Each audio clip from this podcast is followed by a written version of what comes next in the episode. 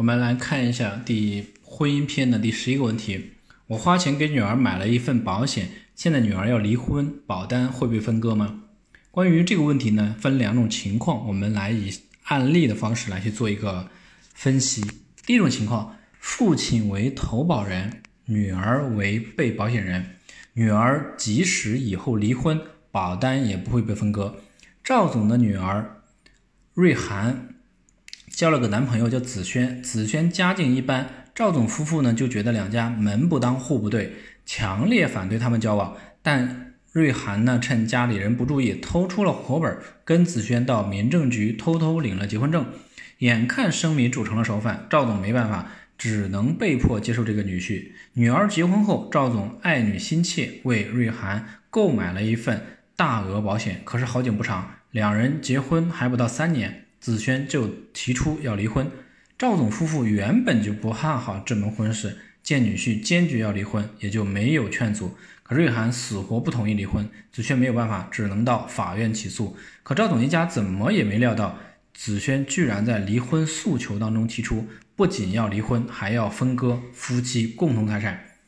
那子轩要求分割的夫妻共同财产呢，也包括赵总为女儿购买的保单。得知这一消息，赵总呢愁眉不展。几经辗转呢，找到了律师，想让律师呢为他出谋划策，保住那张保单。这个其实呢，赵总完全不用担心，这张保单呢不会被分割。原因是赵总是投保人，女儿瑞涵呢只是被保险人，在法律上，保单是投保人的金融资产，所以呢，即使瑞涵真的要离婚，这张保单是老爸赵总的，不属于瑞涵和子轩的。夫妻共同财产不会在女儿离婚时被分割。第二种情况呢，投保人、被保险人都是已婚的女儿，保费则是父亲给的。只要父亲跟女儿签订了单方保费赠与协议，女儿离婚时保单也无需被分割。孙先生的女儿小蕊今年三十二岁，结婚呢已经八年了。女儿结婚后呢，她给自己买了一份保险，但一百万元的保费。是由父亲孙先生出的。最近小蕊的婚姻呢亮起了红灯，夫妻双方持续冷战。孙先生看到女儿这样，很是担心，心想：女儿要是真的离了婚，这张保单会不会被分割呢？所以呢，带着这样的疑问找到了律师。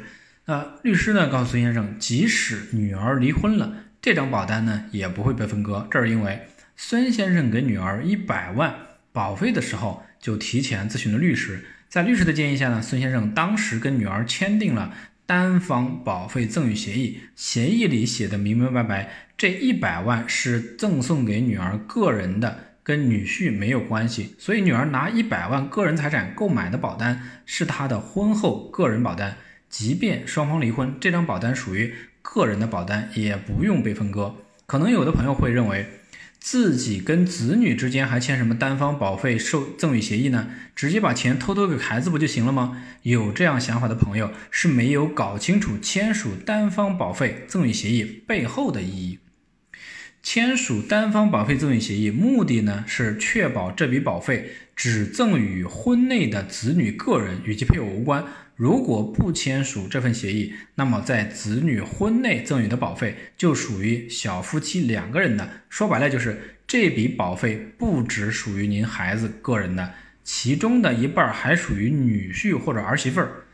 这恐怕就跟您赠与子女资金的初衷不太相符了。所以呢，要提醒一下大家，给孩子保费之前一定要签订单方保费赠与协议。如果条件允许的情况下，最好再做个公证，这样就更保险了。我们看一下法律条文如何约定的。